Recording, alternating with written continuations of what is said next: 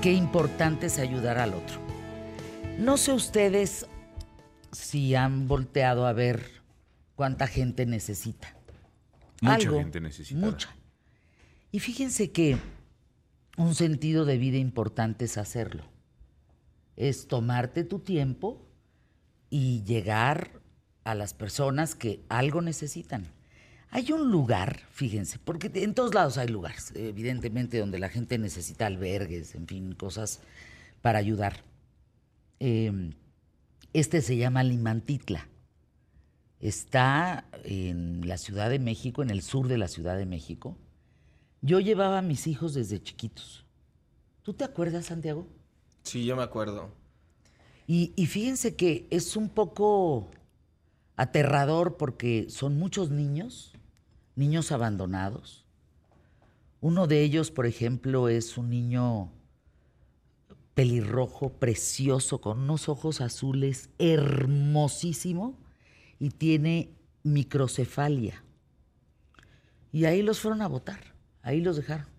Son unas monjitas. Y no sabes lo que agradecen de verdad el apoyo. Y ayer vi a Pilar Cruz, comimos juntas. Es una mujer a la que quiero mucho, es una gran amiga mía. Y llego a mi casa y mientras estábamos comiendo, ella me manda frijol, arroz, cuanta cosa, porque cumplimos años muy cerca y decidimos que de regalo de cumpleaños le íbamos a pedir a la gente alrededor que nos diera de regalo arroz, frijol, Despensa. etcétera, una despensa, o dos o tres, para justamente llevarla a Limantitla. Y la llevo hoy, saliendo Ah, del programa. buenísimo, Qué padre. Hagan algo por el otro. Ándale, Santiago, tú tienes grabación, tienes para que nos acompañes.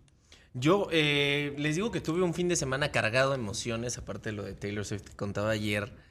Eh, amanecí con una, con una nueva, nueva ideología. Ah, caray. Esta semana. Ah, caray. Eh, ¿Empiezas a hacer ejercicio? Aparte de empezar a hacer ejercicio, hay una ideología que me llama mucho la atención. Ideología. Sí. Eh, sí se dice ideología como una forma de pensar. Ay, se me metió algo. algo. Eh, una forma de pensar eh, que, que he estado escuchando hace poco en redes sociales que me gusta mucho. Es este lema de, de este grupo que, que ayuda a la gente que es alcohólica, que se llama Solo por hoy. Ajá. Bueno, Alcohólicos Anónimos. Exacto. El, el lema es solo por hoy, porque a los alcohólicos les cuesta pensar que nunca van a volver a tomar el resto de sus días. Entonces piensan, solo por hoy no voy a tomar, Ujú. ¿no? Y me, y me quedé pensando y dije, ¿en qué se relaciona conmigo? Yo cuando me pongo a dieta digo, uff, es que ahí me quedan tres meses, no sé, no la voy a armar, tres meses de no comer la comida que me gusta, ¿qué voy a hacer? Y te entras en un. Entonces entro en un pánico de decir, no voy a volver a comer lo que a mí me gusta, la estoy sufriendo horrible. Entonces, creo un miedo en mí que al final me hace echarme para atrás, que hace que yo rompa todo lo que estaba haciendo y caiga otra vez en la misma rutina de comer cosas que al final saben muy rico, no podemos negar que las papas saben muy rico, todo sabe muy rico, pero no te hacen bien, a largo plazo te hacen muy mal. Entonces, eh, empecé el lunes con esta ideología de solo por hoy. Entonces, Ay, qué divino. es, mi, es mi segundo día eh, y solo por hoy y no voy a tienes romper. ya planes. No sé, Solo por no hoy. sé, pero solo por hoy no voy a romper la dieta, solo por hoy voy a ir a hacer ejercicio y mañana también va a ser solo por hoy así, hasta que lo, lo- ¿Tú, hasta que lo Emilio? consiga. Yo, Yo digo ayudar a los demás. Santiago dice el solo por hoy. Hoy me voy a dedicar a mí, voy a cumplir con mis promesas, con lo que me estoy prometiendo para estar más sano. y yo hablo de actitud. Para mí es muy importante un tema de actitud, de, de- de eso. Me, me llama mucho la atención que me encuentro a lo largo de la mañana mucha gente que la saludas, que le dices, hola, buen día, y no te Híjole, contesta. eso es No te contesta, no te hace caso, peladísimo. no te pela, no te, no te, re- no te regresa, por lo menos la mirada de, "Oh, hola, buen día, ¿no? Pues igual que te ven a voltear. O sea, y, y- y digo, desde la mañana hasta la noche, ¿eh? que vas eh, cruzándote con mu- mucha gente. Y que dices, de veras, este, creo que tenemos muchos problemas en muchas cosas como para vivir enojados, ¿no? Todo el tiempo. Entonces, pues, Tacha la Eso. gente jetona, ¿eh? O sea, miren, ya amanecer nos hace un milagrito. Ahí están aplastadotes y, y les circula la sangre, les late el corazón, piensan, sienten. O sea, ya nada más por eso, supongamos que todo lo demás está de la corneta, que te falla, nada más por eso hay que dar gracias. A mí me tocó Porque entrevistar. te levantaste, porque funcionas. Me, me- me tocó entrevistar una vez a un, a un chico, se llama William, William, no me acuerdo el apellido, Wi- William, que, to- que tocaba la guitarra con los pies, porque no tenía brazos. Y entonces tocaba la guitarra, la guitarra con los pies. Y eh, una vez me dijo, la gente no se da cuenta que con solo abrir los ojos y verte la mano, que tu mano se mueve, Claro. es un milagro. O sea, porque yo no puedo. Entonces sí me quedó muy grabado eso de que dices tú, es que de verdad hay muchas cosas que suceden. Es que con nada más eso, olvídate que, a ver, que tienes deudas, que estás, este, que, que no te está yendo, que no tienes trabajo, que, lo que quieras. Pero nomás por el hecho de levantarte, que tu corazón lata, que tu sangre circule, que tú pienses, sientas, que te veas las manos, que te veas los pies, es. que te veas el ombligo, que te veas la pompa, que te veas la tecla, ¿no? Nada más por eso a quien le quieras dar gracias, dale gracias y de verdad sonríe. Sí. O sea, ya es tan sencillo, nada más en la parte motora estás funcionando, ya lo demás, lo intelectual, lo emocional, ya luego vemos. Pues mira, Pero no en sé, eso funcionas. no sé si, si son- sonrían o no, pero por lo menos que te contesten el buenos días o el buenas tardes o el buenas noches, ¿no? Nada ¿Yo sabes qué hago ya? Porque me pasa lo mismo que a ti, me molesta enormemente. Buenos días. Silencio. Me volteo y le digo, ¿qué estás de malas? No, ¿por qué? Es que parece. Sí, sí, sí. Y entonces en el parece ya apretaron la pompa y, y entonces ya se sacan mucho de onda y como que dicen, ay, Sí, sí. sí, sí. sí, a, mí, sí. a mí me suele pasar que me dicen que si estoy de malas, pero no es que estoy de malas, ni en las mañanas ni en los. ni en ¿Eres día. serio? No, no ser serio, pero mi cara es una cara muy. que cuando la suelto y la pongo flojita, parece, parece que estoy enojado. Parece que me. A ver, sea, suéltala. Me, ves. Ay, sí. A ver, ve a, a ver. O sea, me ves de a ver, lejos hazlo y en la dices, "Es- tele. Tú, Emilio, a ver, Sí, yo también, yo también. A yo ver, voy, también. voy yo, voy yo. Así. Entonces cuando relajo los músculos de la cara parece, enojado, claro. parece Sí. que soy que soy soberbio, que estoy de malas, que soy mamila. Oh. Y no, Que soy no. mamila. A ver, tú, Emilio, Yo sí, la cara. yo sí, yo siempre he tenido ese problema, ¿eh? A mí la gente sí me, Miren, me ahí está ese cuadro. La gente me huye porque dice A ver, que tengo. pon, pon cara de enojado. O sea, afloja el cuerpo, pues. Sí, oigan. Y luego dice que es, ah, es que, así, sí me dice mucho, es que tú siempre, parece que siempre estás enojado. No, no es enojado. Seamos pero- como el filósofo René Casados. Sonríe, siempre sonríe y la fuerza estará contigo. Más o menos, sí. No. Sí, Cuando exacto. tengas un mal día, sonríe. Vas a sonreír tanto que se te va a olvidar que estás de malas. Oigan, consejo. qué bonito arrancamos el programa hoy, consejo. Bueno, yo saliendo de aquí voy a ayudar a la Imantitla. Piensa en alguien que puedas ayudar hoy, échale la mano. Y fíjense, yo le acabo de hablar a un amigo, a Marco, a quien le mando un beso con mucho cariño, y le pedí un favor y me ayudó. Ah, sí. Sí. Eso está padre. Entonces fíjense cómo Marco en el camino aquí me ayuda y yo saliendo de aquí voy a ayudar. Sí, se vuelve una cadena de favores. es un- sí, es una cadenita bien de bonita. ayuda, de favores. Sí. ¿no? Que te acuerdas que se puso en algún momento una intención de que le pagaras la cuenta al de adelante, al de atrás. Ah, qué ¿Te bonito, acuerdas de eso? sí. Algún tiempo. ¿Lo y han bueno, hecho? Pues está padre, ¿no? Yo saben que he hecho en la fila del súper al que va atrás de mí, le he pagado el súper. Eso está Eso está bien bonito. Y Sí, más con padrísimo. que el súper es carísimo. Carísimo. O decir, allá hay un par de chavos que están comiendo, pásame la cuenta de ellos y tú te vas sin decirles. No necesitas el, ay, oye, gracias. No, nada más, avísale que ya está pagada su A cuenta. mí algo, a mí algo que, me, que me hizo cambiar completamente también mi perspectiva de las cosas es que crecí con alguien que en lugar de dar dinero en la calle daba comida. Y eso es mucho más bonito. Porque ves a los niños que de repente traen a sus papás atrás de ve y pide dinero, ve y pide dinero. No, darles de Y comer. después malgastan ese dinero que tú les das tratando de hacer una buena obra, ¿no? En- en, Fíjense, eh, lo que está diciendo Santiago, por ejemplo, nosotros el 24 de diciembre es bien bonito. ¿Qué tal el 24 de diciembre? El 24 de diciembre nos han pasado varias cosas eh, que hay que contar. salimos el 24 de diciembre siempre. Mira, rimó. Salimos el 24 de diciembre siempre. Eh, salimos a dar tortas de pavo y de romeritos a los policías de nuestra colonia. Bueno, eh, hace unos años salimos a dar esta- estas tortas y nos encontramos un perrito en la calle. Un perrito. que Perrito era un mastodonte. era un bulldog que era.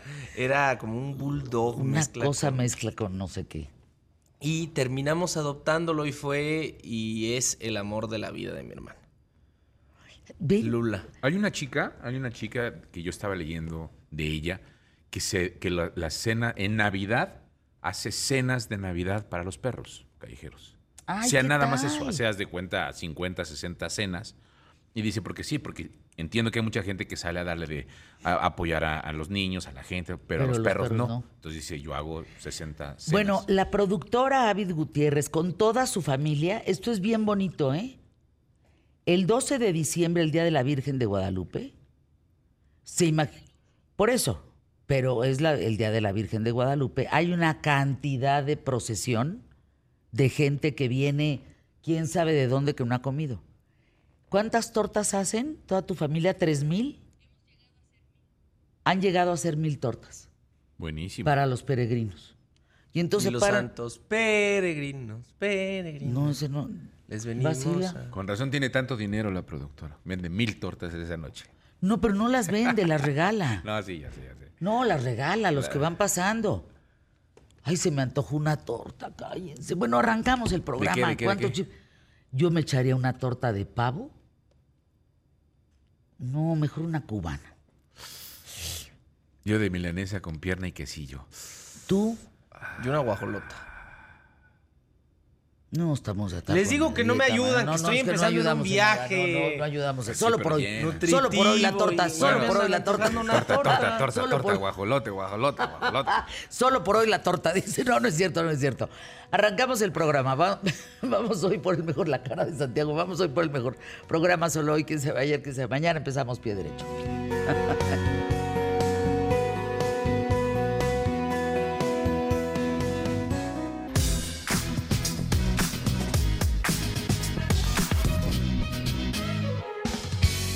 Continuamos en QTF.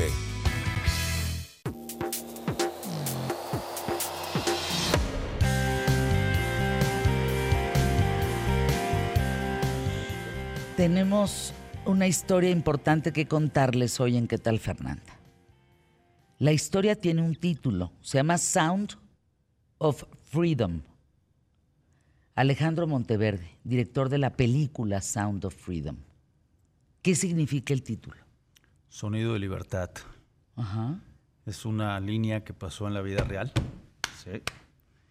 ¿Ese es el sonido? Sí. Y cuando yo estaba haciendo mi investigación con Tim Ballard, me contó la historia. Y que él estaba en la, en el- en la lancha, arrestado, supuestamente. eh, y le dijeron, ¿escuchas eso? Y dice que apuntó su, su oído hacia la dirección donde venían eh, esos aplausos y también pues eh, celebración de libertad. Y le dijeron ese es el sonido de libertad y ahí supe ahí está el título de la película. En ese momento en- haciendo la investigación ahí es donde entra. Y van a decir la libertad de quién? De los niños y niñas que son abusados sexualmente de 10 a 20 veces al día. Cuando los liberan, hacen el sonido de la libertad. Miren, yo he estado, y ustedes saben, muy involucrada en el tema de la trata de personas en México. Muy involucrada. Me han dado reconocimientos, premios, lo que quieran, gustos y mandes. Salvamos a una niña de una tintorería que tenía 800 laceraciones en el cuerpo. Le conseguimos un doctor que la pudiera, pues, operar, cirugía estética, en fin. Hemos hecho mucho, de verdad, mucho, mucho, mucho, Alejandro. Mucho. Pues tú, tú eres un héroe igual Pero ¿sabes qué? Cuando vi la película, dije, es que no podemos ser unos cuantos. Tenemos sí o sí que ser todos, somos 8.500 millones de habitantes en el mundo. Tenemos que ir todos contra esos cerdos y evitar esto. Y la película se estrena el 31. 31. ¿Qué te dejó Sound of Freedom, Ale Monteverde? Pues me sigue, me sigue dejando y es mi intención era pura y fue muy simple. Era hacer una película que abriera esta conversación tan importante, que habláramos sobre esta temática. Hacer una película que cuando termine la película te deje inspirado, pero que te deje en un estado de reflexión. ¿Qué podemos hacer? Yo creo que crear un diálogo social. Cuidar la vida es cuidar los niños del mundo. Si te fijas, no, los niños no son prioridad. Ya se nos hizo normal ir en el coche manejando y que se te acerque un niño de seis años a venderte chicles. Sí, que no estudie. Eso no es normal, pero qué vulnerabilidad. Un niño de seis años no se puede defender. Yo creo que los niños cuidamos más a las ballenas y a los árboles que son importantes, pero ¿cómo podemos esperar que ese niño que ha sido abusado toda su vida crezca y que le importe una ballena o que le importe un árbol? Entonces, cuidar el mundo Uy, es cuidar a los niños. Y esto es lo que te invita esta película a comenzar este diálogo. Yo creo que una vez que abrimos y hablamos y creamos conciencia, es ahí donde tenemos la oportunidad de poder empezar a hacer un cambio. Hablamos del fentanilo, hablamos de las armas, del plan Mérida, hablamos de quién es que tanta cosa en el mundo. Pero no hablamos que esto es una derrama económica, así como lo oyen, de 150 billones de dólares. A ver, cuando tú ves eso, no hay un rubro en la criminalidad humana que deje esa derrama. Y hay una parte en la película, hijo, que es durisísima. Creo que fue la parte que dije, ay, cabrón, esto está. Que un tipo le dice al otro, es que el sobrecito de cocaína lo vendes una vez. No es negocio. A este niño lo vendes 10, 20 veces al día. Ese es el negocio. Alejandro, mira, se me pararon los pelos de punta. Sí, no, es triste. Es triste, te sacude. ¿Tú sabías de este tema? No, no. Yo en el 2015, una noche vi un reportaje como la gente ahorita va a aprender sobre esto. Así aprendí yo. Hace un par de, hace siete, ocho años, vi un reportaje así en la tele sobre el consumo de videos de explotación sexual infantil en los Estados Unidos. Y eso me sacudió el alma. Al día siguiente... ¿Te acuerdas de los datos? No, era era un reportaje chico, de unos 15 minutos, pero al día siguiente decidí qué puedo hacer y lo único que sé hacer es escribir. Entonces me puse a escribir esta película. Eh, empecé primero con ficción y ya después llegamos, y, y me- me- el productor de la película me introduce a Tim Ballard y es donde me doy cuenta que la vida de Tim Ballard sobrepasa la ficción que yo estaba escribiendo. Este es un caso real. Sí. Eh, hay gente. Yo invité a la función del domingo a varias personas, junto con Javier Barrera, a quien le mando un beso muy grande. Y hubo gente en chats que me contestó, no, yo esos temas no los puedo ver. No, no, no, yo conmigo no cuentes. No, a mí esos temas me parecen fortísimos. No, no, no, bueno, de ninguna manera. Me indignó Alejandro. Sí. Mira, te cuento algo que va relacionado con eso.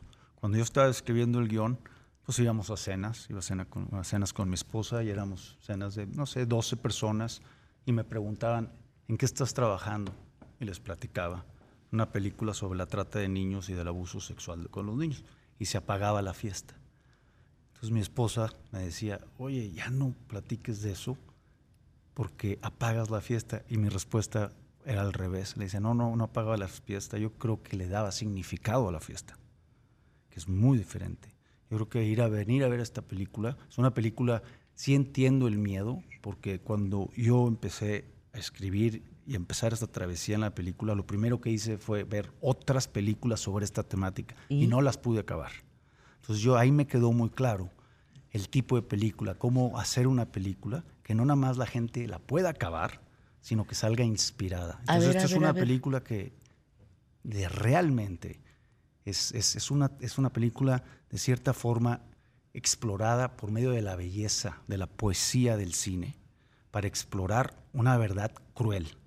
Pero la película al final, pues tú la viste, te deja conmovido. y, te, y te- y terminas en un estado de reflexión, pero de cierta forma es una, te deja- es una película porque la esperanza es inspiradora, te da esperanza. A ver, Alejandro Monteverde, director de Sound of Freedom, Sonido de Libertad, que, insisto, a partir del 31, ahorita vamos a hablar de la censura de la película, ¿eh? porque esto ha tocado unos callos, uf, ha pisado unos callos que ahí les encargo.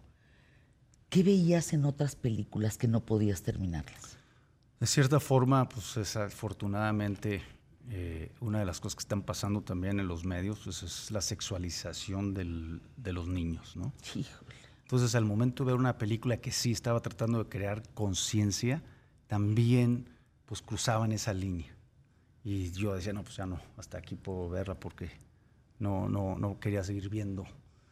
La intención no dudo que hubiera sido mala, sino eh, la temática es cómo lograrla que sea una, una película que la audiencia pueda disfrutar y digerir.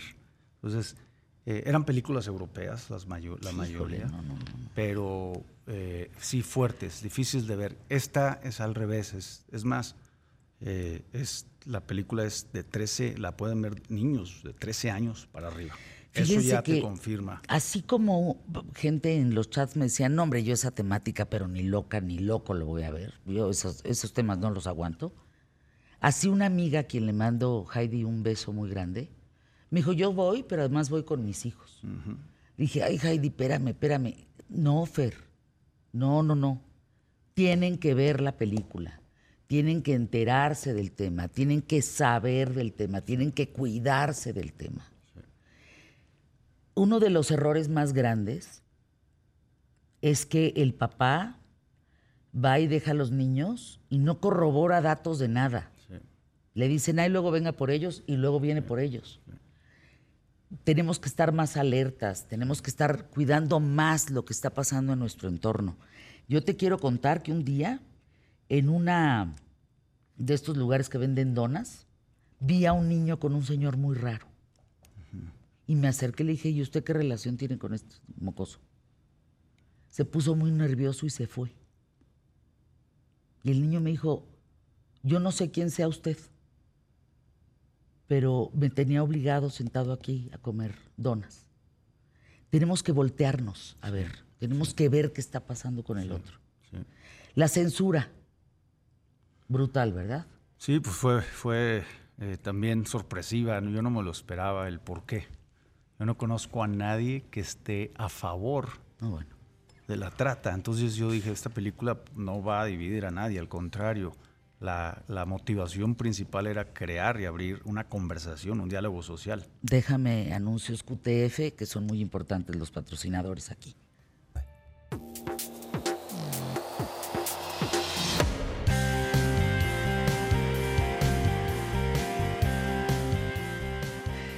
Varios temas, Alejandro Monteverde, director de Sound of Freedom, esta película que se estrena este 31 en México y que de alguna manera ah, íbamos a hablar de dos cosas.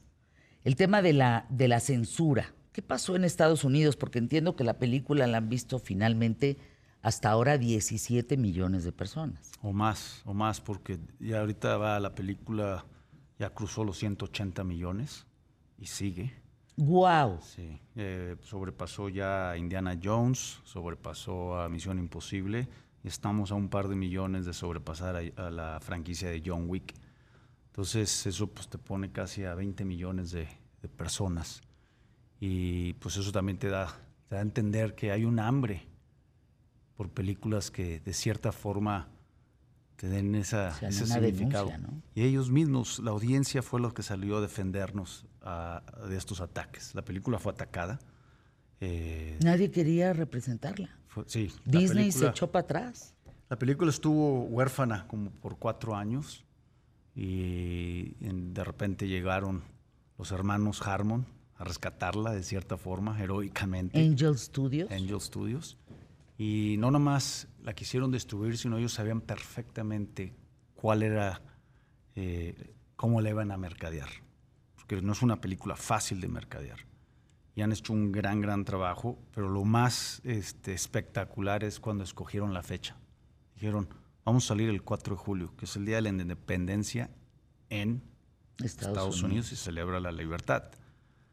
Pero es una fecha donde solamente salen las películas de franquicias titánicas.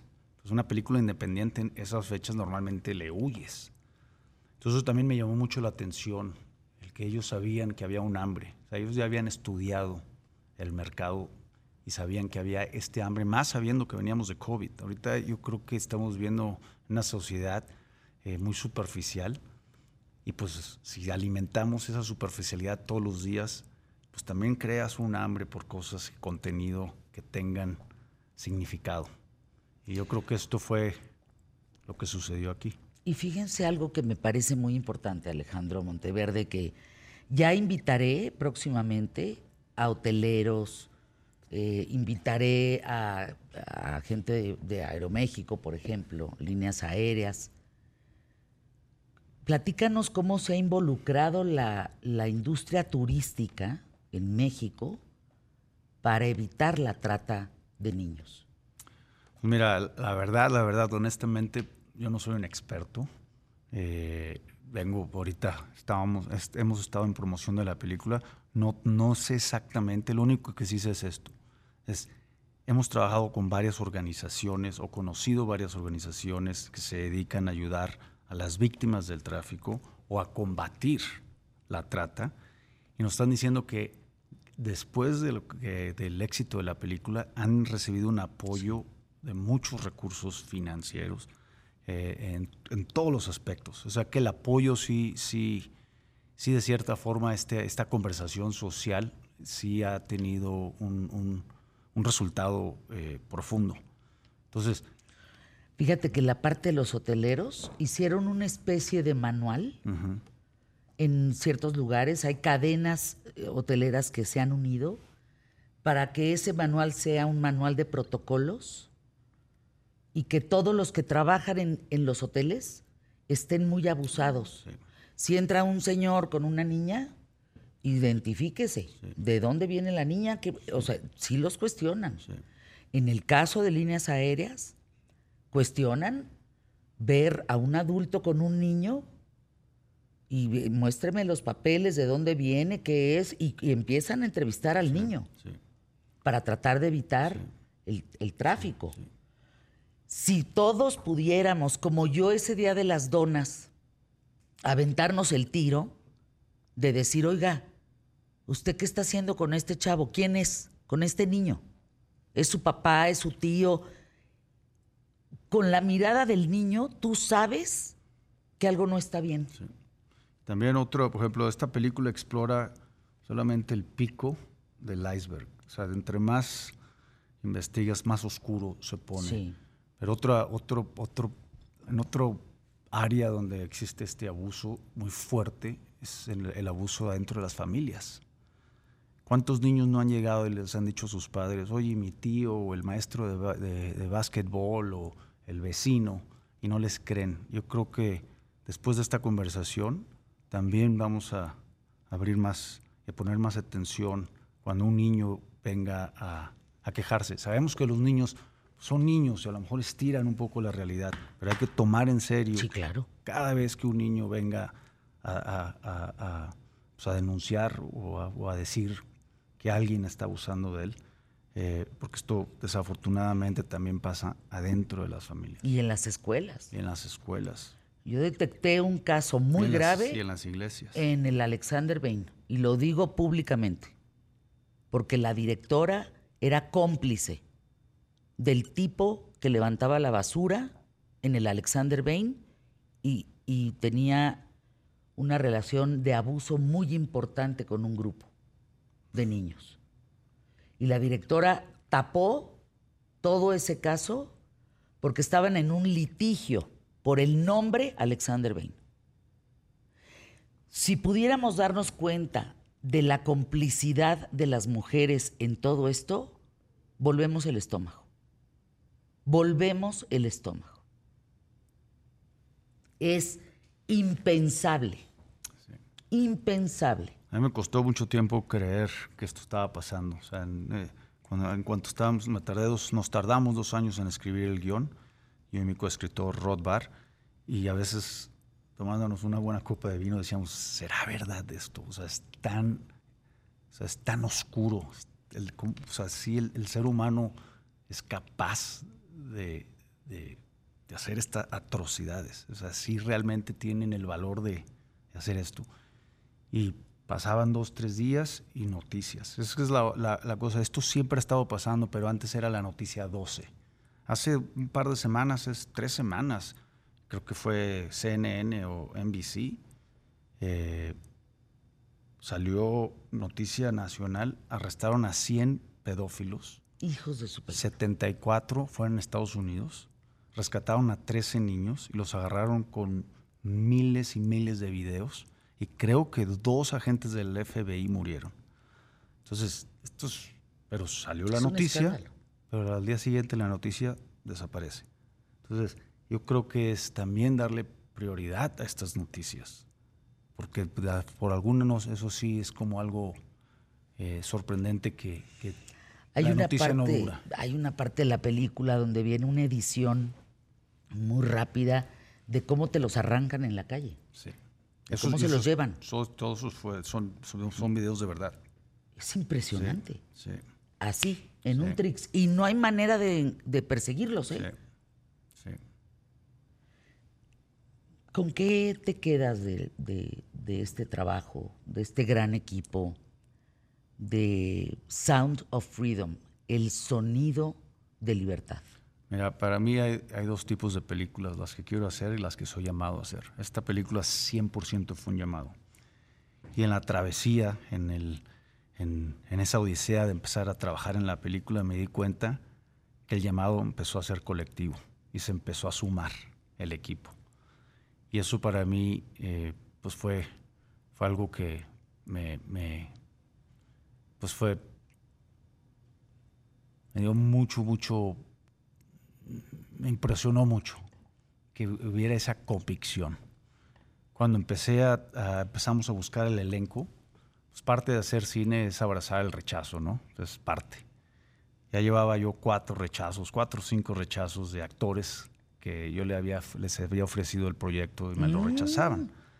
Ahora, yo más o menos sabía el por qué, porque pues los agentes y, y, pues su grupo han de haber dicho, no, pues esta es una película que nunca va a salir, o dos, va a ser muy difícil de mercadear, o tres, es muy controversial. Un día me habla Tim Ballard y me dice, oye, tú a mí no me has preguntado quién quieres que me interprete ahí. Y ya le digo, bueno, a ver, Tim, ¿quién quieres que te interprete? te interprete? Me dice, Jim Caviezel. Híjole. Entonces digo, ¿por qué? Dice, no, pues es uno de mis actores preferidos y es un hombre de fe. Tim Ballard es un hombre de fe. Es la única, esa es su forma de agarrarse para poder haciendo, seguir haciendo su trabajo. Porque su trabajo era es muy difícil. ¿Sabes cuál era el trabajo de Tim Ballard? Si tú agarras todos esos videos de explotación sexual infantil, no los puedes poner en la corte porque ya sería un crimen. Su trabajo era verlos y transcribirlos.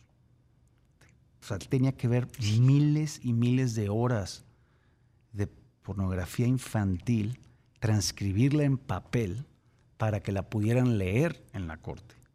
Dice que eran tan desgarradoras las, los videos que la única forma que él podía seguir haciendo su trabajo era agarrándose de su fe. Y es por eso que quería que yo me conociera a Jim Caviezel a ver si le interesaba. Yo soy un director visual, entonces Jim Caviezel tiene pelo negro, Tim Ballard tiene pelo rubio. Entonces yo decía, Jim Es que Caviezel es, muy real. alto, Tim Ballard no.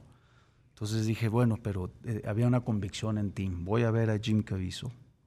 Sale con el pelo negro, con el pelo hasta el hombro, barba larga, negra, alto. Dije, ay, no se parecen. Empezamos a platicar me, doy y me platica. Bueno, antes que nada se le ponen los ojos llenos de lágrimas y me dice que él ya rescató a tres niños que son sus hijos. Él adoptó a tres niños de China. No me sé los detalles porque es algo muy personal de él, pero él adoptó a tres niños. Pero sí me di cuenta que él, esta temática era muy personal. Entonces, para mí como director eso vale oro. Le dije, oye, ¿qué pasa si te cortamos el pelo y hacemos unas pruebas? Y me dijo, venga. Al día siguiente, un par de días después, le pintamos el pelo de rubio, sus ojos, se le, sus ojos son azules, pero no se le brillaban tanto con el pelo eh, Es oscuro. impresionante lo que hace él. ¿Tuviste la película? En la película. Que tanto se parecían al final. O sea, No, eran bueno. casi idénticos. Entonces fue también ese llamado co- colectivo que te digo, que yo ya llegó un momento que dije, en esta película mi trabajo es hacerme para atrás y dejar que todo empiece a fluir. El doctor eh, Iván Neri la vi en Estados Unidos hace un mes, Fer. Impresionante película. Ofelia Estrada, yo la voy a ir a ver el viernes, Fer, con mi familia. No me la voy a perder. Y así, una cantidad de personas. Qué buena entrevista, Fer. Bruce Bolaños. Hay que dejar todo a un lado para ver esta película. Sound of Freedom. Felicidades, Alejandro. Muchas gracias, muchas gracias por usar tu voz para seguir este diálogo que es tan importante, porque esta, esta conversación yo creo que es lo que va a empezar a abrir eh, puertas a cambios.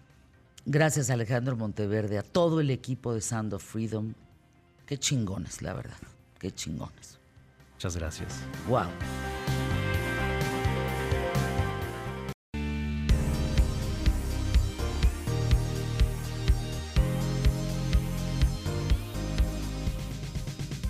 Híjole, hoy el programa tenemos temas bien duros, ¿eh? Pero hay que tocarlos. Hay que tocarlos. No, no, no podemos hacer como que no vemos y no oímos. Fíjense que entre tantos vuelos que he tenido recientemente, entre tanta pasada por los aeropuertos, he visto dos escenas que en, que en la primera sí me volteé y le dije a la hija, oye, no trates así a tu mamá, ¿eh? ¿A usted qué le importa? Sí, sí me importa. Es una señora mayor, merece respeto y no la trates así. No seas malagradecida. Me mentó la madre, me gritó le dije, como quieras, me trago tu mentada de madre, pero tú no trates así a tu mamá. Punto, se acabó. He visto unas escenas, doctor Ricardo Iván Nani Alvarado, brutales en la calle, en una farmacia, en un hospital, en el aeropuerto. Eh, basta voltear a ver cómo esas personas no están viviendo una vejez digna, porque los tratan mal, porque abusan de ellos, porque los roban, porque ¿qué está pasando con, con esta parte de no vivir una vejez saludable, digna? ¿Tú qué estás viendo en campo? Lo mismo, desafortunadamente tenemos, pues el nombre más fácil es llamarle depresión. Sin embargo, es tan solo un síntoma de una sociedad que ha ido perdiendo valores, en el cual la perspectiva ahora es el sentido pragmático del humano y que cuando ya no hay este respeto al derecho de alguien de vivir y ser eh, digno de respeto irrestricto a sus derechos humanos, a la reciprocidad de que nos han criado, que nos han dado la vida, pues creo que las cosas se, pierden. La, la, forma más fácil es llamarle depresión, sin embargo, pues eh, hay un conjunto de factores que inciden. Eh, hoy el tema, bueno, de depresión en adultos mayores me, me, gusta y agradezco a Grupo Punto de Partida este espacio que nos abren, porque la depresión pues solamente puede ser a veces un síntoma de la punta del iceberg de cuestiones más severas. La depresión básicamente quisiera dividirla en tres grandes rubros. Uno, en aquellos sujetos que ya padecían algún tipo de patología mental uh -huh. en edades previas y que probablemente condicionaron que se instalara este cuadro depresivo. Pues ansiedad, la misma depresión, trastornos de la personalidad, etcétera, alcoholismo. Otro factor pudiera ser lo inherente pues a padecer ciertas condiciones medioambientales, como lo estás mencionando, el maltrato, el, maltrato, el, el estigma, eh, señalar, etcétera. Y hay otro factor importantísimo que serían padecimientos físicos en el cual el dolor, cáncer, ya sea per se o bien por el uso de fármacos que tienen efectos secundarios y que de alguna manera condiciona el cuadro depresivo. Y el COVID. Así es. El COVID, ¿cómo dejó a, a nuestros viejitos en México? Los Sí. dejó tristes. Eh, tristes, solos, y empobrecidos, aislados y que de alguna manera hay que sensibilizar a la sociedad y particularmente a la familia, porque pues aunque ah, se diga muy fácil el respeto y cariño, a veces a la hora de traducirlo en hechos muy puntuales en el día a día, hay estas faltas de respeto. Tomás Irena, tú eres paciente de trastorno depresivo mayor. Válgame, eso se oye muy complicado, Tomás. ¿Qué edad tienes? 68 años. 68. ¿Cómo te trata tu familia? Bien, muy específicamente, yo, mi familia me trata en general bien, pero particularmente yo padecí de depresión mayor, en, en específico cuando entré en mi estado de, de jubilación. Cuando me jubilé, después de 37 años de dar Te clases vino una la depresión UNAM, espantosa. vino una depresión muy fuerte porque lo, uno hace futurismo cuando uno inicia el proceso de, de- de jubilación, pero ese, ese futurismo empieza a caerse poco a poco y llega el momento en que llega el momento en que el futurismo empieza a desmoronarse Sí, cuando y te el empieza- trancazo y de llega, ya no trabajas, y llega el ¿no? momento en que ya no estás en contacto con los jóvenes después de 37 años de dar clase en la UNAM. Entonces llega el momento en que tú te das cuenta de que estás solo en la casa y entonces te enfrentas a una realidad que no corresponde a toda una vida que tú has tenido y entonces poco a poco entra el ocio y ese ocio ya no te llena la vida y entonces empieza un momento de que tú no te llena la el, No te eh, el punto en el que tú tienes que buscar la manera de llenar ese hueco. ¿Cómo lo llenaste? Y lo lleno con lectura, etcétera, pero eso no es suficiente. No es suficiente y, el- y entonces empiezas tú a acudir poco a poco, poco a poco, con el alcohol. ¿sí? Y eso, de alguna manera, empieza a iniciar, en mi caso, muy en concreto, a empezar a tomar. ¿sí? Poco a poco. ¿sí? Y eso, de ¿Hasta alguna qué manera, punto? ¿Hasta qué punto? Hasta el punto en donde tú empiezas a esperar que tu esposa también se jubile para que todos los dos hagamos todo lo que habíamos pensado realizar. ¿sí? Porque habíamos hecho planes para realizar esa actividad juntos, esa- ese, fut- ese futuro que habíamos, nos habíamos prometido. Mientras que no sucede, entonces el alcohol empieza a predominar en mi vida. Y entonces el alcohol se combina y entonces entro en un proceso de mayor agudeza de depresión. Y llega el momento en donde cuando se jubila mi esposa, yo ya estaba en un estado de depresión fuerte y entonces eso ocasiona que entro a un proceso en el que mi esposa se jubila, ¿sí? Y entonces no coincide conmigo, no coincide conmigo y entramos a iniciar un proceso mucho más complicado, No, bueno, imagínate. mucho más complicado del inicio para poder entrar, entrar a proyectar nuestra vida juntos. Y sucede lo que no me, no, no, yo no daba por hecho una, una situación, es el desenlace y es que se muere mi esposa. Se muere mi esposa de la noche a la mañana y eso me sorprende. Entonces se crea toda una situación peor todavía para mí. Se muere y entro en una depresión mayor, mucho mayor. Entonces, todo se viene abajo, todo lo que había, todos los planes que yo había creído que podía yo tener, se caen. Ya no, hay, estás? ya no hay futuro. ¿Cómo estás hoy? Tuve que entrar a un proceso muy largo, muy largo, ¿Con el doctor? con el doctor Nani en punto de partida. ¿Así A se ese- llama la agrupación? La, Sí, la- punto conjunto de partida, clínicas sí, especializadas en salud mental. partida, Sí. Yo- quisiera decir algo, Tomás, interesante que yo creo que la gente lo debería saber. ¿Cuál es la diferencia entre tristeza, que es algo normal en todos los humanos, versus un cuadro de depresión? Hay un síntoma cardinal que se llama anedonia, que es la pérdida de la capacidad de sentir placer por lo que antes tú disfrutabas.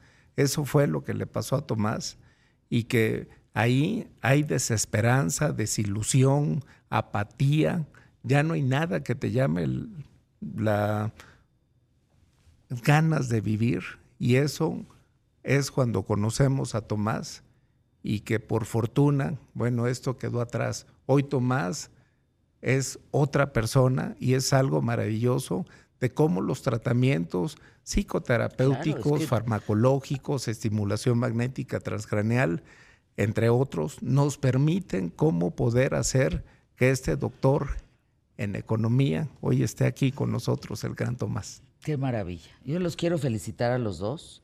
Danos los datos de grupo punto de partida, por favor. Sí, es triple W, grupo punto de partida, punto or, punto MX.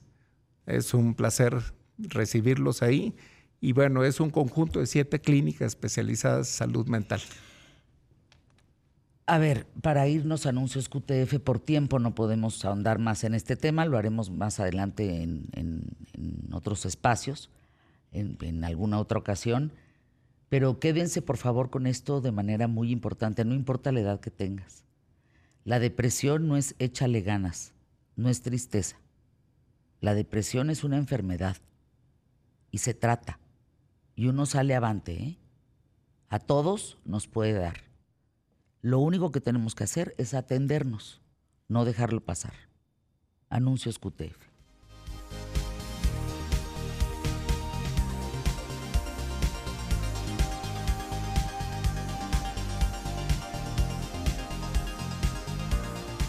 QTF.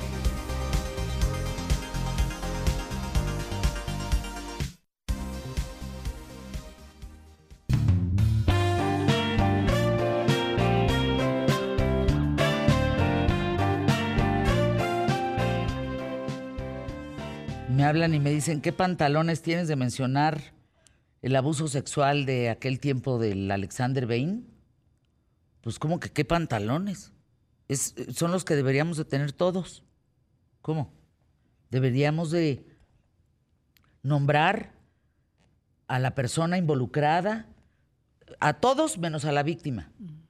A la víctima hay que respetarla, hay que respetar su dolor y el proceso que va a tener que vivir para poderse sacar toda esa mugre de la cabeza y de esas escenas y de todo esto que es terrible. Pues tenemos que decirlo, Fabiola. Imagínate, Fabiola Guarneros, que tú como subdirectora editorial del Excelsior, Pascal encargado del mismo, yo en este micrófono, en mis redes, pues ¿cómo no vamos a hablar de esto? Por supuesto. ¿Qué tal el nivel de explotación sexual infantil en las escuelas? Es un foco muy importante, Fabiola. Exacto, Fer. Y tenemos que hablar sobre todo porque inicia este nuevo ciclo escolar y es muy importante que los padres y madres de familia, tutores, abuelos, estemos alerta de lo que pasa en las escuelas. Porque Fer dijo algo eh, eh, cuando lo mencionó, cuando estaba hablando de la película, súper cierto que lo leí en estos informes, son tres informes de los que les voy a dar detalle, y me quedé como ella pasmada. Efectivamente, directores, directoras, maestras de aula, maestros, intendentes, son cómplices por omisión, porque se callan, porque lo permiten. Entonces sí hay que estar muy alertas de esto que sucede porque eh, empieza ese nuevo ciclo escolar y hay que escuchar a nuestros hijos. Esta es un caso más grave. Son 25 casos ya de explotación sexual infantil en las escuelas. ¿Por qué es más grave de, eh, de, los casos que hemos conocido tan dolorosos y de verdad tan reprobables? Porque se trata ya como de delincuencia organizada, de preescolares sobre todo, preescolares y primarias que son cooptadas por delincuentes para meter a toda una red, porque el cuestionamiento que se hacen es, ¿por qué tantos maestros participan en un abuso a los niños? Estamos hablando de casos donde las denuncias fueron mínimo de 12 niños, máximo 49 menores de edad, en los que participaron entre 6 y 12 adultos. Por eso es tan peligroso y por eso es tan importante que nos informemos. Eh, eh, la eh, Oficina de Defensoría de los Derechos de la Infancia, ODI, empezó a investigar con académicos, con activistas sociales, con Juan Martín Pérez, que lo has entrevistado tú también, Fer, que es él inició con la red de derechos de protección a la infancia, hoy está en Tejiendo Redes Infancia América Latina, y empezaron a hacer todas las, investigaciones. Hay un informe de 2021 donde decía, es un secreto, porque así era, así era tratada la explotación infantil en las escuelas. Empezaron a investigar en las procuradurías, en las oficinas de derechos humanos, en las escuelas, y se encontraron con que eh, hay una complicidad por este silencio, por esta omisión, por encubrir que no pasa nada y sí pasa. En primera, se dieron cuenta de que había las denuncias fragmentadas. Paso número uno, al, al niño no le creen. La mamá va a la escuela, la escuela, si le cree, trata de ocultar el caso diciendo que no, que lo van a manejar internamente, que no le digan a nadie, que por favor no hablen de esto con los otros papás de los grupos y que esto se investigará internamente. Primer error no lo permitan porque muchos de esos casos se quedan en el silencio y no investigan.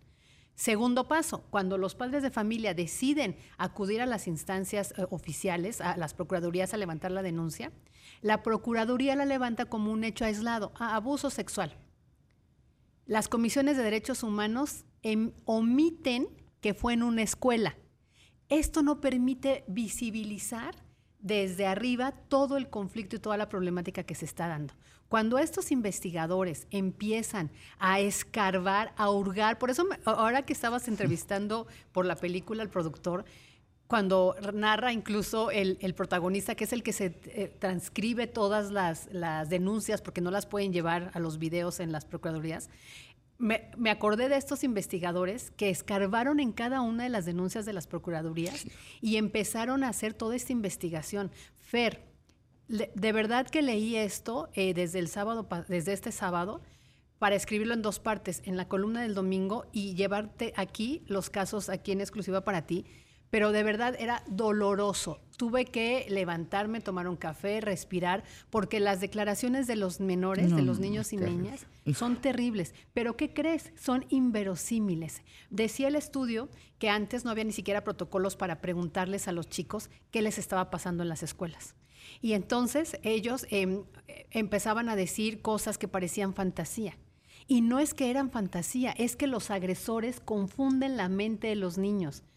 Antes de seguir, los voy a invitar a que tomen la pluma y papel, como antes decíamos en la radio, y por favor se metan a la página de la, de la organización. Y es protégeles.odi.org.mx. Protégeles .odi.org.mx. Ahí van a llegar directo a todas las guías para tener la información. Pero si le dan clic al inicio, ahí van a encontrar la página central de la Organización de Defensoría de los Derechos de la Infancia y van a ver todos los estudios y ahí pueden leer con detalle cosas que yo no me atrevo ni siquiera a comentar precisamente por respeto a las víctimas.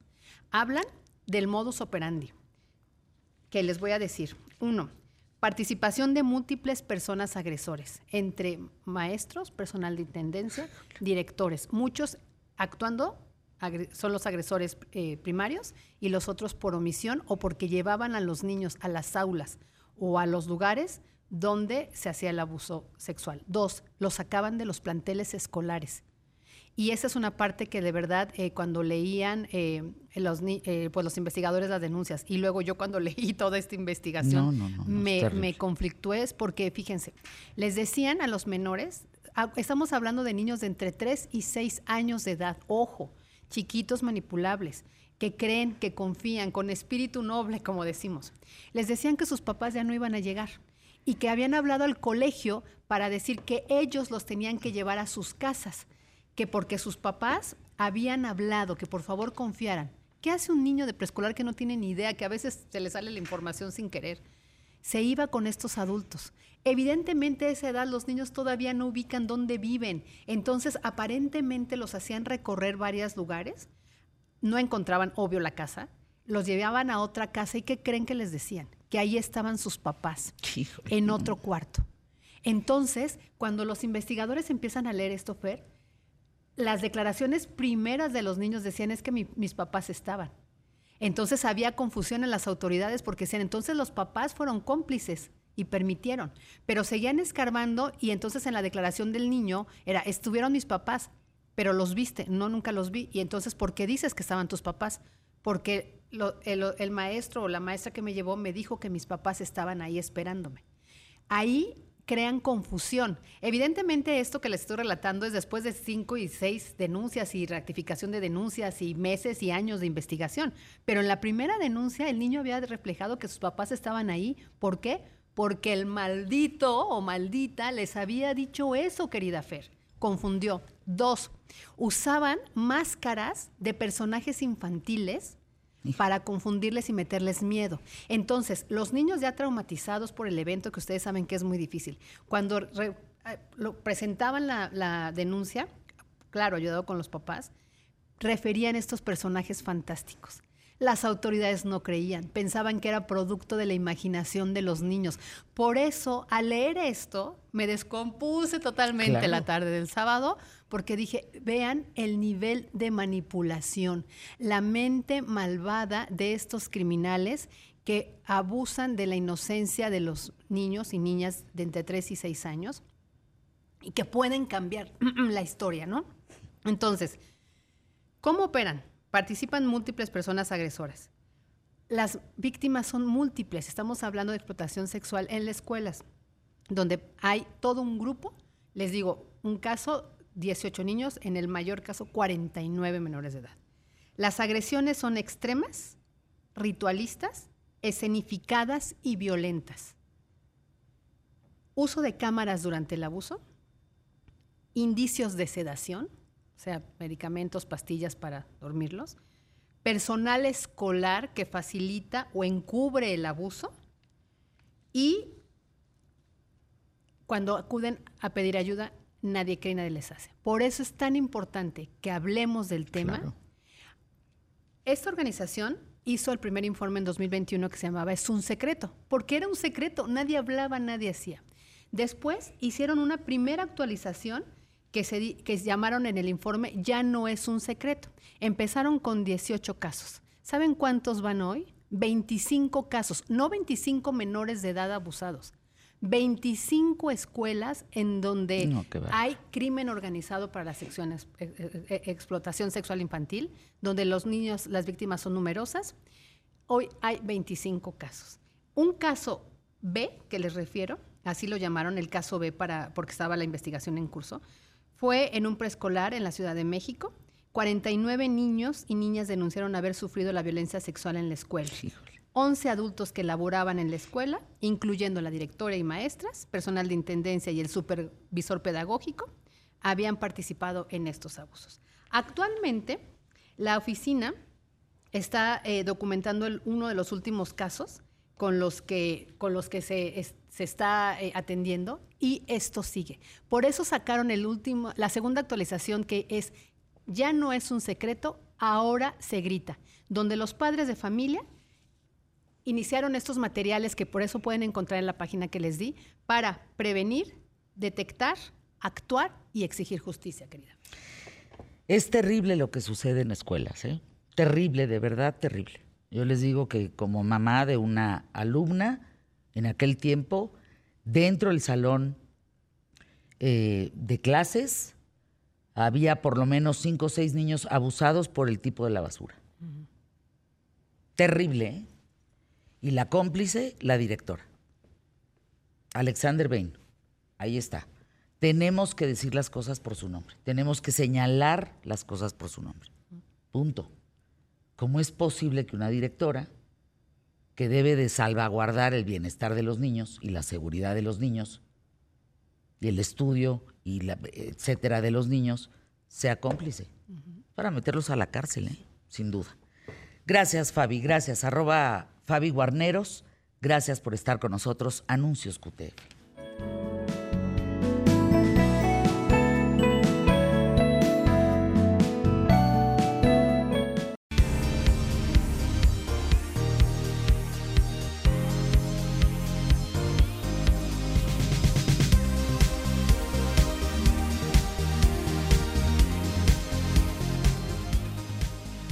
Hoy enterraron, ¿verdad? Hoy fue el funeral privado de Prigozhin. Así es, Fernanda. Sí. Hoy fue. ¿Qué, qué se sabe del... ¿Es un asesinato? ¿Fue un accidente? ¿Qué se sabe? Pero ¿Qué no se sabe, no se sabe Ni mucho, se sabrá, ¿verdad? ni se sabrá, porque es un estado. A ver, Rusia es un lugar donde se controla la información. Y esta es una información que si sabemos detalles se sabrán mucho más adelante. Lo que sí podemos suponer, y la comunidad internacional supone, que fue un asesinato. ¿Por qué? Porque, a ver, Putin es un líder autoritario, donde el poder se ostenta, el poder no se comparte. Y ya lo había mencionado cuando Prigozhin hizo esta marcha a Rusia y se detuvo. Lo dijo muy claro Putin, que era un traidor. Y Putin, haciendo reflejo de esta máxima de que la venganza es un plato mejor servido frío, dejó pasar el tiempo, lo condonó en, sus delitos, es más, le dieron nuevos contratos, parece haber sucedido la normalidad de nuevo. Entonces todo el mundo se preguntaba de qué se trataba. Putin es una persona y un líder que eh, su rollo es que es la fuerza, es el poder. No se ostenta como un líder democrático, lo que es es un líder autoritario, donde cualquier muestra de debilidad, como sucedió con esta manifestación de Prigozhin, que la verdad es que yo no entiendo qué hizo, porque medio- midió malos el agua a los camotes, como decimos, era o todo o nada, y perdió. Entonces, lo que sucedió es que Putin se la tenía cobrada. Entonces, es muy claro que eh, el avionazo no fue, es una muestra de una mordaza a quien se oponga al régimen. Claro. Y no solo eso, no solo al líder, es a sus seguidores. ¿Quieres jugar ese rollo de ir y hacer una oposición a mí? Pues es o todo o nada, nada de medias tintas. Entonces esto fue un mensaje muy claro. Ahora la pregunta es, ¿qué pasará con Wagner después de este atentado donde está Céfalo? Bueno, pienso que pueden pasar muchas cosas. Yo creo que una parte de Wagner, como ya ha sucedido, y parte de la, razón de la manifestación de Prigozhin en un primer momento era que querían eh, incorporar las fuerzas de Wagner a las fuerzas militares rusas, que es una parte lo que va a suceder. De hecho, se les está pidiendo una declaración de un juramento de lealtad a las fuerzas rusas, a muchas de las fuerzas de Wagner. Otra más puede ser que se quede eh, en Bielorrusia y otra más puede ser que sea eh, que siga bajo el mando de las fuerzas armadas rusas y es lo que yo creo que va a pasar. ¿Cómo va a afectar esto a Ucrania? Pues creo que la razón de ser de Prigozhin pues ya no está. En un primer momento a Putin le servía tener a una persona como Prigozhin y le dio rienda suelta. Cuando Prigozhin se le subió el poder a la cabeza fue cuando empezaron a poner límites a su poder. En, en África y Medio Oriente las operaciones yo creo que van a seguir igual. Ahora, esto es claro, en algún momento Putin se vio muy vulnerable. Entonces retomó su poder Putin y hizo un claro ejemplo de que Putin sigue estando en control, de que Putin, eh, también hay que hablar un poco de este tipo de regímenes. Cuando uno manifiesta eh, una vulnerabilidad, son como tiburones con sangre en el agua. Empieza a gente a rebelarse, Bueno, en, ¿no? en redes decían, sin duda alguna, Putin no perdona. Y Putin no perdona. ¿Por qué? Porque esto no es, tal vez la justicia es para los mortales, pero esta fue una afrenta al poder de Putin. Entonces es claro que lo que sucede es que yo me inclino a pensar, y todo el mundo se inclina a pensar, de que fue un asesinato. No tendría por qué no serlo. Entonces otra vez, Putin que parecía vulnerable. Ahora, llama la atención que una cosa es la élite en el poder, que ya vio que Putin sigue teniendo tentáculos amplios para, para abordar y asesinar a quien se le eh, ponga en contra.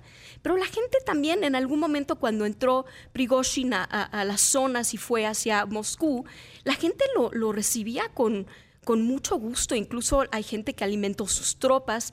Entonces, la gente también es, eh, la cultura rusa es un poco de, posturar, ¿no? De poner un poco, la fuerza es lo que, lo que cuenta. Y esto no es... Y, Son hostiles, ¿eh? En sí, hasta la población. Bueno, no sonríes ya de entrada. si tú vas a hacer negocios en, en, Rusia, la verdad es que te ves como un tonto, como latino, sonriendo, que nosotros sonriemos en el día. Es muy mal visto. Pero esa es una, una un, síntoma de un líder como Putin, que es, es un líder, finalmente sale de un contexto. La sociedad rusa premia los líderes fuertes. La sociedad rusa le gusta este tipo de líderes. Tan es así que la verdad es que Rusia nunca ha tenido una democracia. Siempre han sido líderes muy fuertes porque es una, incluso Caterina la Grande decía que un, territorio tan vasto como el de Rusia no podía tener la democracia donde haya eh, distintas opiniones y manifestaciones, ¿no?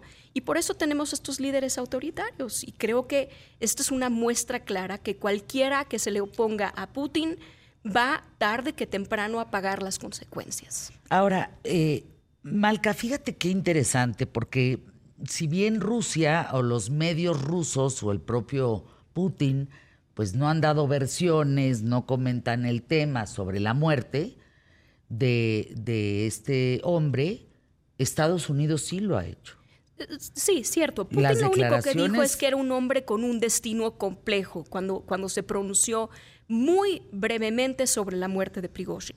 Estados Unidos también sí ha comentado, pero también ha sido tímido de decir que esto es un asesinato. Lo que sí salieron a decir, el Pentágono salió a decir que esto no se trató de, una, de un misil, al parecer. Pero otra vez, no pueden manifestarse más allá de lo que sabemos y, entendemos, ¿no? Sí, ABC News, por ejemplo, dice, no, fíjense que no fue un misil. Eh, se dice que fue una bomba colocada perfectamente en el avión que explotó en tiempo y forma y sucedió lo que sucedió. Esos son los hallazgos de una investigación inicial, pero nadie se ha atrevido a, digamos, a corroborar el accidente, supuesto accidente. ¿Y cuál es el propósito de corroborarlo? Es decir, la presunción de fuerza y la presunción de poder es igual o, eh, es igual que la fuerza misma. El poder, también la apariencia de poder es igualmente importante. Si se confirma o no se confirma, no importa. No importa, creo que es un detalle mínimo. Todos, la presunción de que fue Putin y de que salió para oponerse a este... Corroborarlo no sería como mandar el mensaje de que Putin es un matón. Pues ya lo sabemos, es un Estado mafioso, ya lo sabemos. Son, es decir, ¿qué saldría, qué ganaría Estados Unidos corroborando que fue un asesinato? Poco. Y diplomáticamente le haría mucho daño salir a decir un tema tan importante. Es decir, ya, ya hay la presunción de que es un Estado mafioso donde el poder pues se ejerce autoritariamente y donde eh, no es un Estado de derecho. Ya lo sabemos. Los detalles a mí se me hacen poco relevantes en realidad. La presunción, y creo que todos sabemos o creemos que fue Putin. Y si no fue Putin en este tipo de regímenes, hay una gran lealtad al régimen, porque hay prebendas. Putin da y Putin quita. Entonces se rodea de toda la gente que gana mucho de tener a un Putin en el poder. Entonces, se quieren congraciar con un líder. Entonces, ¿qué hacen? Pues esto. Y las Fuerzas Armadas, recordemos que, que ya tenían mucha fricción con Prigozhin, es decir, ya había una pugna entre las Fuerzas Armadas, le, le, quitaban poder. Entonces, si fue Putin o no fue Putin y fueron las Fuerzas Armadas, el resultado es el mismo. Wagner va a la baja, Wagner perdió fuerza y eso al final del día el resultado acaba siendo el mismo. Le sirve a Putin. Es milicia privada, ¿verdad? Pues es una compañía, una milicia privada y es muy, fue muy conveniente que Putin en un inicio, que es un grupo considerado terrorista por Estados Unidos, ¿eh? por crímenes de lesa humanidad, por diferentes cosas. Entonces, un, a un régimen que tiene estos grupos paramilitares, para hacer cosas sucias le conviene mucho. Era un expreso, Prigozhin, hay que recordarlo, y se rodeó de gente que salió de las cárceles y de que fueron dados otra oportunidad, pero no tenía que rendir cuentas. ¿Por qué? Porque era una compañía privada. Entonces, como Estado, pues claro, hacen las cosas sucias, no tienes que rendir cuentas. No es que Putin rinda muchas cuentas, pero ahí menos. Eres una joya, maestra Malca Novigrot. Gracias por estar con nosotros, abogada internacionalista, parte de ¿Qué tal Fernanda? Arroba Malca Novigrot. Síganla, por favor. Anuncios QTF. Gracias.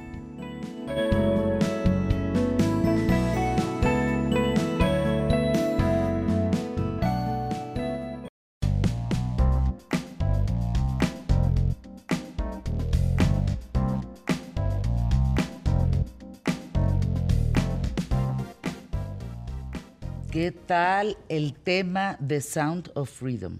Causó revuelo en redes. Así, la película, espérenla 31, no se la van a perder y ahorita la vamos a platicar con Santiago también. Sí, sin duda. Que hay comentarios de Luis Muñoz, de Jorge Moreno, Roberto Hernández, Tom Tem, José Luis González, Jorge Loza también hablando de eso. Jolly Roger, eh, hablando de eso, del, tema de, sonidos de, la de sonidos de libertad. Un tema muy duro, tanto que ninguna plataforma lo quería proyectar, no solo por el tema, sino también por la gente que estaba involucrada en política, medios y figuras públicas. Fíjate nada más. Sí, es una situación que sí, efectivamente, este, se tardó, si no mal lo oí, ocho años, ¿no? Bueno, el famoso, el famoso caso de Jeffrey Epstein de Pizzagate fue un revuelo en Estados Unidos. Hace relativamente poco, como dos años aproximadamente, sacó una serie Netflix en donde contaban que Pizzagate es una asociación, no sé, no sé si una empresa o algo así, en donde trafican niños bajo el agua, o sea, bajo sin Clandestinamente. Clandestinamente, exactamente. Muchas gracias. Y eh, Jeffrey Epstein tenía una isla en donde llevaba a gente muy importante, Donald Trump, eh, yo creo que eh, fue Bush también, y tenían fiestas con niños chiquitos. Es que si no hablamos de esto, ¿cómo le hacemos? De verdad, lo pongo en la mesa. Si no se ponen los nombres, los lugares, las escuelas, los cómplices, entonces, Sí, claro, claro. Si no, si no hay un nombre, no hay tampoco, este, aunque haya delito, pues a quién persigues. No puedes perseguir a un fantasma. No, no se puede exigir justicia un fantasma que no, que no, que no es presente, que no existe. 50 años en México, 50 años, funcionó al 100% el callejón de Manzanares, que está por la Merced. Tú pasabas en tu coche y veías a las niñas dar vuelta en un círculo. Llegaban los cerdos asquerosos, pedófilos, las elegían y ahí mismo había cuartos de hotel para violarlas, para abusar de ellas. 50 años a la luz pública, pues. O sea, no, no, no, no era clandestino. Estaban dando vueltas en el callejón de Manzanares, tú las veías. Sí, menores de edad. Menores de edad. Ningún hijo de su rep hizo algo. Sobre Pink Floyd. ¿Saben quién Pink lo Floyd. hizo? ¿Saben quién lo hizo? Miguel Ángel Mancera. Miguel Ángel, donde estés, qué bien lo hiciste. ¿eh? Tú, muy bien. De verdad, felicidades. Cerró el callejón de Manzanares. Sí. Dio seguimiento a los abusos sexuales del- de la escuela Alexander Bain. No, no, no, es que no podemos guardar eso, no podemos quedarnos callados, de verdad. Imagínate que sea una hija tuya. Sí, no, es. Imagínate es que sea un hijo tuyo que sea la cama vacía, porque desapareció y porque están abusando de ella 10, 20 veces al día. Yo vi, yo, yo, Fernanda, a mí nadie me contó. Yo vi 800 marcas en el cuerpo de una niña. 800 marcas. ¿De qué me hablan? Es nuestra infancia. Son nuestros niños. Lo que te duele a ti me debe de doler a mí. Yo no puedo ser cómplice de eso. Es una cerdada. Y los pedófilos a la cárcel es un acto criminal. Y atiéndanse con un psicoanalista. Porque lo que hacen es criminal. Eso no puede excitarles. Y si les excita, si les excita, atiéndanse. Sí, exacto. Porque es, enfermo, es enfermo, enfermo, enfermo. De verdad, tener relaciones sexuales con niños y niñas. contra una personita que está en contra de su voluntad, ¿no? En contra de su voluntad. No, vean la película. Justamente, eh, primero que nada nos acompaña en de tres en tres aquí Cinemex, eh, si no me equivoco. Entonces tenemos si eres la fanático magia del cine, Cinemex tiene para ti la nueva tarjeta Cinefan, edición especial. Tortugas Ninja, hasta me faltó aire. Caos Mutante, hay que coleccionarla, son cuatro diseños diferentes. Adquiérela en taquilla, disfruta de 20 boletos, 20 combos de dulcería a precio preferencial. Escápate a Cinemex con tus amigos, disfruta Tortugas Ninja Caos Mutante y vive la magia de Cinemex. Consulta términos y condiciones en cinemex.com. Ahora sí, Santiago, de tres en tres. Nada Ahora más, sí. Ah, rapidísimo, nada más. Ahorita que está diciendo Cinemex hoy en la noche, en Cinemex Cu- Cuilco a las siete y media de la noche, hoy 29 de agosto, va a haber un, la, una- la exhibición de la película La y una mesa Ah, qué este, bien. redonda ahí con algunos especialistas para hablar del tema. Qué bien. Pues Cinemex y Cinépolis están Sí, poniendo las pilas importantemente, importantemente en este sentido, porque pues ya vieron que en otros lugares la censuraron. Sí, mucha censura, como quieras, pero llevamos 180 millones de personas viendo la película. Qué bueno.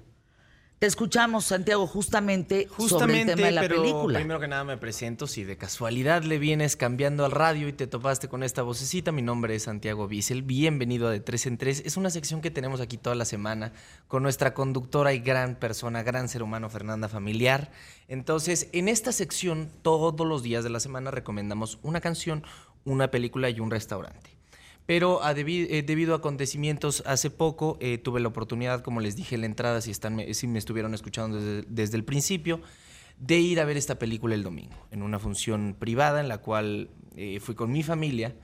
Y quiero decirles que salí plenamente, híjole, es difícil encontrar las palabras porque sales con una sensación de motivación a ayudar, pero sales por un lado muy sacado de onda con lo que te encuentras allá afuera, ¿no? Entonces quiero dedicar hoy toda la sección a hablar de estas personas o estos niños que no tienen voz, que hoy en día quiero que piensen, esta sección no dura 22 minutos, pero antes de que empezara la película se acercaron y nos dijeron, por favor tengan en mente esta reflexión, cada 22 minutos hay un niño que está sufriendo esto que, que- que están a punto de ver. Entonces a mí me tenían en la película aparte de, híjole, viendo imágenes muy muy fuertes pensando esa idea de cada 22 minutos un niño está siendo violado. Entonces, sí, sí quiero aprovechar la oportunidad que tengo de estar al aire, de, de- de- de- de poder estar con ustedes para usar mi voz en algo eh, en lo que se pueda ayudar. Justo lo que decías al principio, hay que ayudar. Sin duda eso nos llena el corazón mucho más que cualquier cosa económica o cualquier placer de la vida. Eh, yo creo que el más grande es ayudar. Entonces, hoy vamos a dedicar justamente la película, la recomendación de hoy va a ser solamente y nada más The Sound of Freedom, el sonido de libertad. ¿Qué es el sonido de libertad? ¿De qué se trata esta película? Esta película habla y retrata la vida de labor de Tim Ballard. Tim Ballard es un activista contra el tráfico humano y exagente estadounidense que dedicó su carrera a salvar niños. Nos cuenta, esta, esta historia se basa en Rocío y Miguel, dos niños que, eh, que son secuestrados por eh, una, una red de traficantes establecida en Cartagena. Son llevados de Honduras a Cartagena y de ahí viven un infierno total en el proceso en el cual son entregados al mejor postor, se podría decir. Entonces vivimos la historia de Tim Ballard, cómo conoce a este niño, a Miguel. Eh, esto es al principio, no le estoy spoileando nada, no se preocupen. Y cómo le dice, por favor, salva a mi hermana. Y el proceso de Tim Ballard eh, a lo que se enfrenta contra una red de traficantes bien, bien establecida, en donde participaron Miss, Mi- Miss Cartagena, imagínense, o sea, no, no, terrible, Santiago. Digo, labores que, que hoy en día jamás te imaginarías. Eh, leí algunos datos y dicen que el 50% de los atentados que hay contra niños son parte de, de personas que conoces.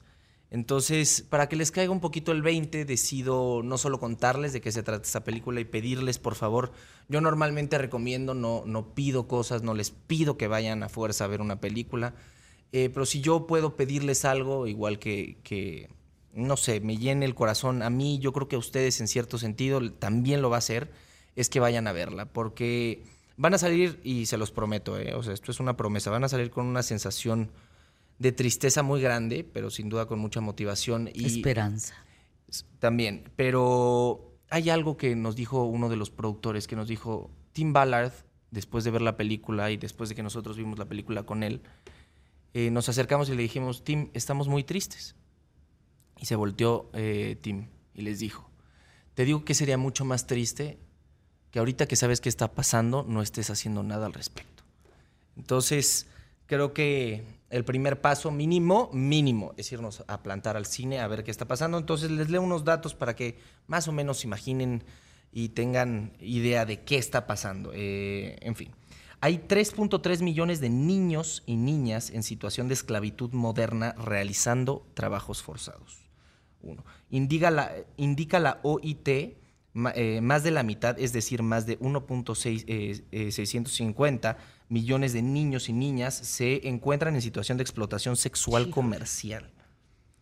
Eh, el productor de la, pel- de la película, Eduardo Verástegui, eh, en donde afirmó que en México se desaparecen 57 niños al día, 21 mil al año. Esas son las cifras oficiales que el gobierno propor- nos proporciona. Imagínense todos los que no. Dos cifras más, Santiago, para despedir. La industria del tráfico humano obtiene en promedio ganancias de 150 eh, Bi- mi- millones, Billones. billones de dólares al año y aproximadamente un 28% de las eh, víctimas identificadas de la trata en todo el mundo son niños. Sí, es Les tengo unos más, pero no nos va a dar tiempo. No nos va a dar tiempo. Eh, rápidamente, el pedófilo es el adulto que siente atracción sexual hacia niños, mientras que el pederasta es quien comete un abuso con ellos y por tanto ambos términos no son equivalentes. Pues miren, seré el sereno, pero los dos están enfermos. Puede llegar a lo mismo. Ah. ¿Es en serio? A continuación. Sea como sea. ¡Paco sea! Te extrañamos, Paco. Bienvenido. Qué gusto que estás aquí. Te cedemos los micrófonos. Qué gran viaje, Paco. Te seguí puntualmente en tus redes, en tu Instagram. Qué manera de compartirnos los olores, sabores, comida. Qué delicia de viaje, mi querido Paco. De verdad, bienvenido. Qué bueno que estás aquí, qué bueno que llegaron con bien. Hasta mañana en punto de la hora. Gracias, buena tarde.